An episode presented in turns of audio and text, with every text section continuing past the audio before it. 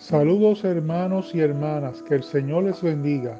Les habla el hermano Eugenio Santiago para darles la bienvenida a una nueva edición de la Escuela Bíblica Virtual de la Iglesia Metodista del Calvario del pueblo de Arecibo. En esta nueva edición estaremos estudiando la lección número 22 de la revista El Discípulo que está ubicada en la página 212, titulada Sabiduría, Camino, Verdad y Vida. Para los que no tengan la revista, pueden buscarla en sus Biblias en el Nuevo Testamento, en el Evangelio de San Juan, capítulo 14, versículos del 1 al 14. Oremos. Padre eterno, te alabamos y glorificamos tu nombre.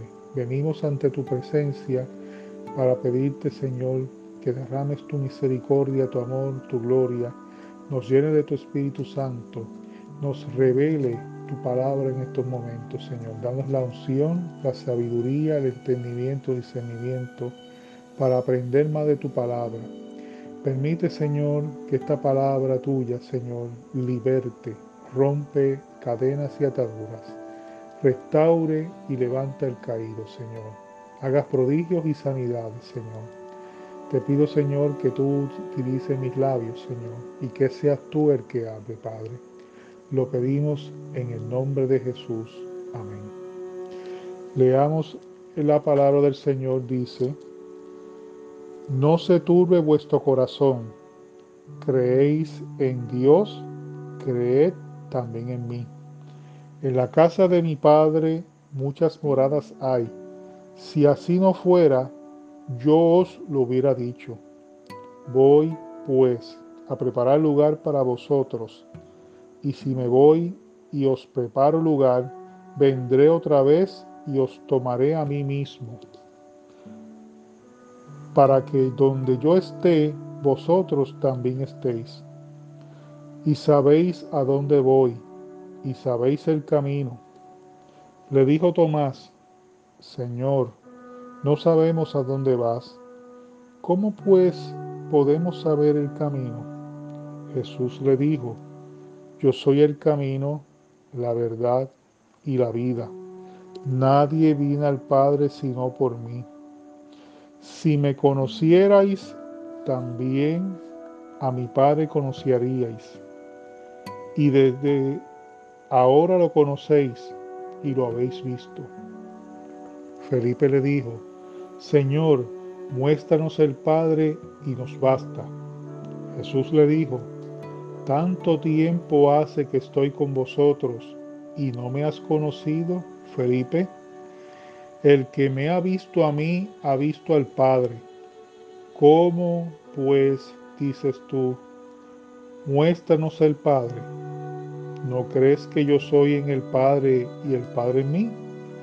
Las palabras que yo os hablo, no las hablo por mi propia cuenta, sino que el Padre que vive en mí, Él hace las obras. Creedme que yo soy en el Padre y el Padre en mí. De otra manera, creedme por las mismas obras. De cierto, de cierto os digo, el que en mí cree, las obras que yo hago, él también las hará, y aún mayores hará, porque yo voy al Padre. Todo lo que pidáis al Padre en mi nombre, lo haré, para que el Padre sea glorificado en el Hijo. Si algo pedís en mi nombre, yo lo haré. Señor, agrada, añada bendición a su santa palabra. Esta palabra ha sido leída a través de la versión Reina Valera. Acerca del autor Juan el Apóstol, nacido en Bexaida, Galilea, era hermano de Jacobo de Zebedeo. Sus padres fueron Zebedeo y Salomé. Se le conoce como el discípulo amado. Junto a su hermano fue pescador de oficio en el mar de Galilea y su lugar de fallecimiento en Éfeso, la actual Turquía. Durante su ministerio Se le conoce al apóstol Juan por ser el discípulo amado, el discípulo que más eh, tenía más cercanía al Señor, que más tiempo compartía en la intimidad personal del Señor. Tan es así esa gran amistad personal que tenía el Señor con el apóstol Juan, que cuando estaba en la cruz, en el medio de su fallecimiento, en el martirio, en el mismo Calvario, Jesús le presenta a su madre María a Juan el apóstol. Juan se le pide al apóstol Juan que cuida a su madre en el momento de que ya no podía estar más con él. Así era esa amistad, esa relación que tenía cercana Jesús con el apóstol Juan. Juan tuvo uno de los pilares grandes de la, del Evangelio, llevó la palabra del Señor por toda el Asia Menor, eh, fue perseguido, fue encarcelado, eh, liberado después y más tarde condenado a muerte por el emperador romano de aquella época, Diocesano, al que lo condenó a arrojarlo en una piscina de aceite hirviendo. Cuando arrojaron al apóstol San Juan a dicha piscina de aceite hirviendo, él no murió, sino que quedó flotando. Eso escandalizó a sus verdugos al ver que a través de ese, de ese, de ese martirio y esa muerte segura no lo hacía. ¿Por qué? Porque Cristo había profetizado acerca de Juan, de que éste no vería muerte, pero la muerte que no vería Juan era la muerte de martirio por la causa de él, sino que tendría una vida prolongada más que cualquier otro apóstol, porque a él sería comisionado la revelación del Apocalipsis, el último libro del Evangelio, en la Biblia, en el Nuevo Testamento, donde se concluye todo, desde el Génesis hasta Apocalipsis, toda la revelación de Dios para la humanidad. Después de ahí no hay más revelación. Por más que quieran inventar en algunos lugares nuevas interpretaciones y nuevas revelaciones, eso es falso. La revelación terminó en Apocalipsis. Y así el apóstol San Juan trataron de envenenarlo mientras estaba en la cárcel, no moría. Eh, las autoridades del imperio pues lo que hicieron fue que lo desterraron y lo enviaron a la isla de Patmos que era una isla penal donde llevaban a los eh, las personas que eran los disidentes políticos, personas que eran un estorbo para el emperador, allí terminaban sus días en, trabajando como trabajo forzado en una cantera. A través del tiempo, pues hubo un cambio de emperador muere Diocesano y sube al poder un emperador que permite la tolerancia al culto cristiano. Por lo tanto, Juan fue liberado y donde Juan termina sus días en la ciudad de Éfeso, donde estaba su casa, su hogar, por cierto. Él, cuando muere eh, el Señor Jesucristo, él se lleva a María con él a la ciudad de Éfeso y allí en esa ciudad está enterrada eh, María, la madre de Jesús, y el apóstol Juan, para que lo tengan conocimiento. Es la actual Turquía. En esta lección Jesús consuela a sus discípulos después de haberles anunciado la traición de Judas Iscariote y la negación de Pedro. Como era normal, los discípulos entristecidos por el anuncio de su despedida empezaron a tener diferentes pensamientos. Jesús lo sabía y les dio palabras de aliento al prometerles que al lugar que iría, Él les prepararía un lugar para que estuvieran con Él por siempre. Jesús, como el novio, el tipo de novio que es, tenía el deber de construir una casa para su futura esposa, la iglesia. En la antigüedad, cuando el novio iba a casarse, construía su futuro hogar en la propiedad de su padre. Por tanto, Jesús enfatizaba que las nuevas moradas que iba a tener la iglesia era en las moradas del Señor, de su Padre.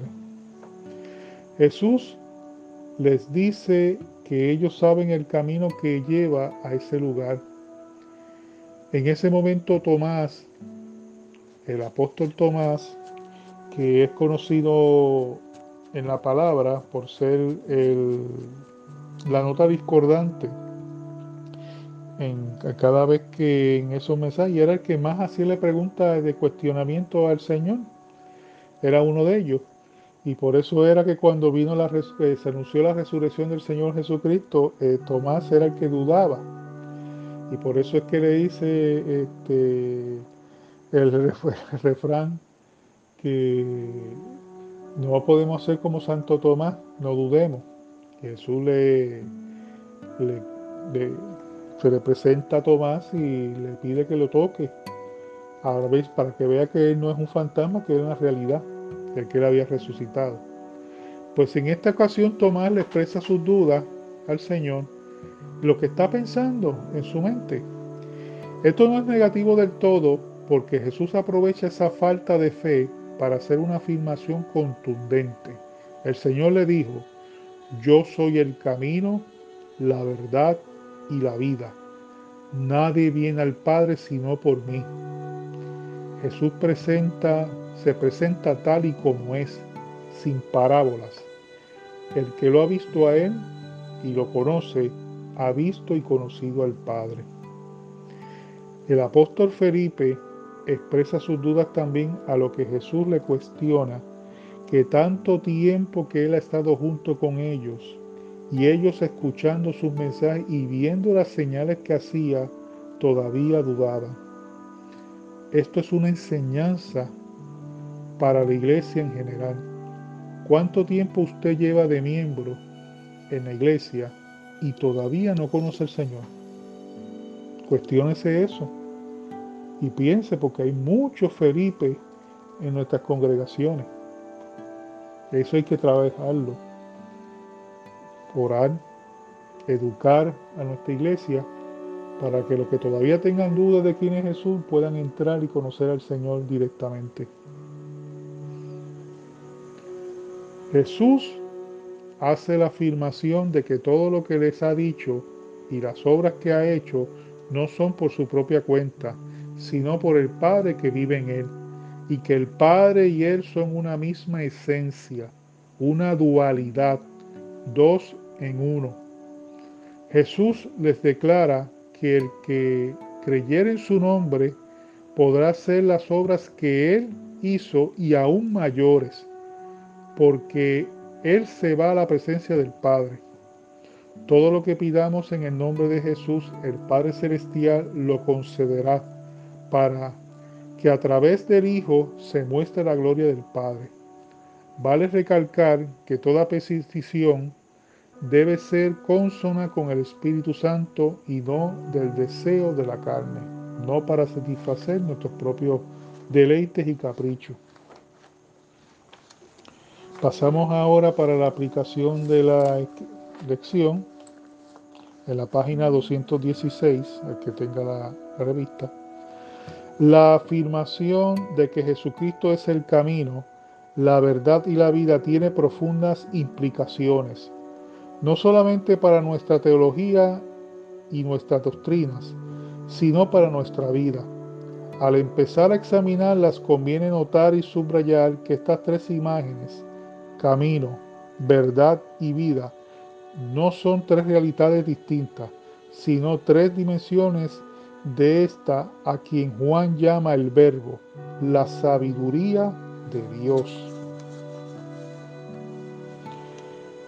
Este es el Jesús a quien llamamos compañero en el camino, maestro de la verdad y dador de la vida.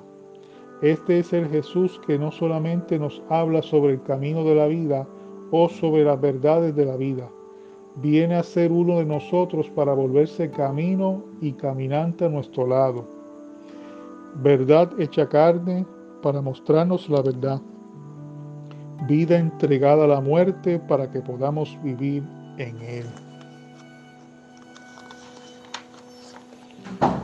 Si pasamos a los últimos dos versículos que afirman que todo lo que pidamos a Dios en el nombre de Jesús nos será concedido, eso se entiende mejor si recordamos que Jesús es el camino, la verdad y la vida. El nombre de Jesús no es como una palabra secreta o una varita mágica para hacer lo que mejor nos parezca. Pedir el nombre de Jesús es pedir siguiendo su camino, afirmando su verdad viviendo en Él. Cuando algo se pide de tal modo, ciertamente nos es concedido. El pasaje empieza diciendo, no se turbe vuestro corazón. Esto nos recuerda el famoso poema de Santa Teresa, nada te turbe, nada te espante. Quien a Dios tiene, nada le falta, solo Dios basta. ¿Será verdad en que quien tiene a Dios, quien anda por el camino, quien tiene la verdad, quien ha recibido la vida, no debe preocuparse por lo demás? Porque sí, ¿por qué no? No debemos preocuparnos porque Jesús es la vida y el camino y la verdad. Y siempre estará en nuestros corazones y esa es la mirada que tenemos que tener eh, puesta en nuestros ojos en el camino, que es el Señor. Seguir esta vida, que no es un camino de flores. Acuérdese que el camino del cristiano es el camino angosto, lleno de espinas y de piedras y todo, pero al final es la vida eterna. El camino fácil, ancho y bonito es el que lleva a la perdición, al infierno. El estrecho con dificultad es el que lleva a la gloria de Dios. Vamos a la oración que está en la página 219. Cuando algo nos turba, cuando no sabemos qué camino seguir, cuando tenemos dudas acerca de algo o de la vida misma, recuérdanos Señor que tú eres el camino a seguir, la verdad en quien creer y la vida que esperamos. Mediante tu Espíritu Santo, muéstranos ese camino, confírmanos esa verdad Danos esa vida. En el nombre de Jesús. Amén. Hermanos, que el Señor les bendiga, que podamos reflexionar esta lección y aplicarla a nuestro diario vivir. Mantengámonos firmes en los caminos de Dios, no importando lo que aparezca en el mundo, las noticias, sino todo lo que estamos viviendo es, es la noticia de que pronto vendrá Jesús a buscar a nosotros, a su novia, a su iglesia, para ir a morar con Él eternamente en el cielo con Él. Manténgase firme y adelante, buscando del Señor, no se aparte del camino. No importa lo que usted vea y escuche, esté firme adelante, mirando solamente al Señor. Que el Señor añada bendición a sus vidas y pronto nos encontraremos con el Señor, así sea siempre. Amén.